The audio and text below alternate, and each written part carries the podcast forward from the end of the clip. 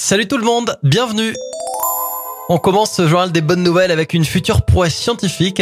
Dans le cadre d'une mission, des chercheurs australiens prévoient de faire pousser des plantes sur la Lune d'ici trois ans, projet qui pourrait servir de laboratoire pour trouver des solutions aux problèmes de sécurité alimentaire causés par le réchauffement climatique.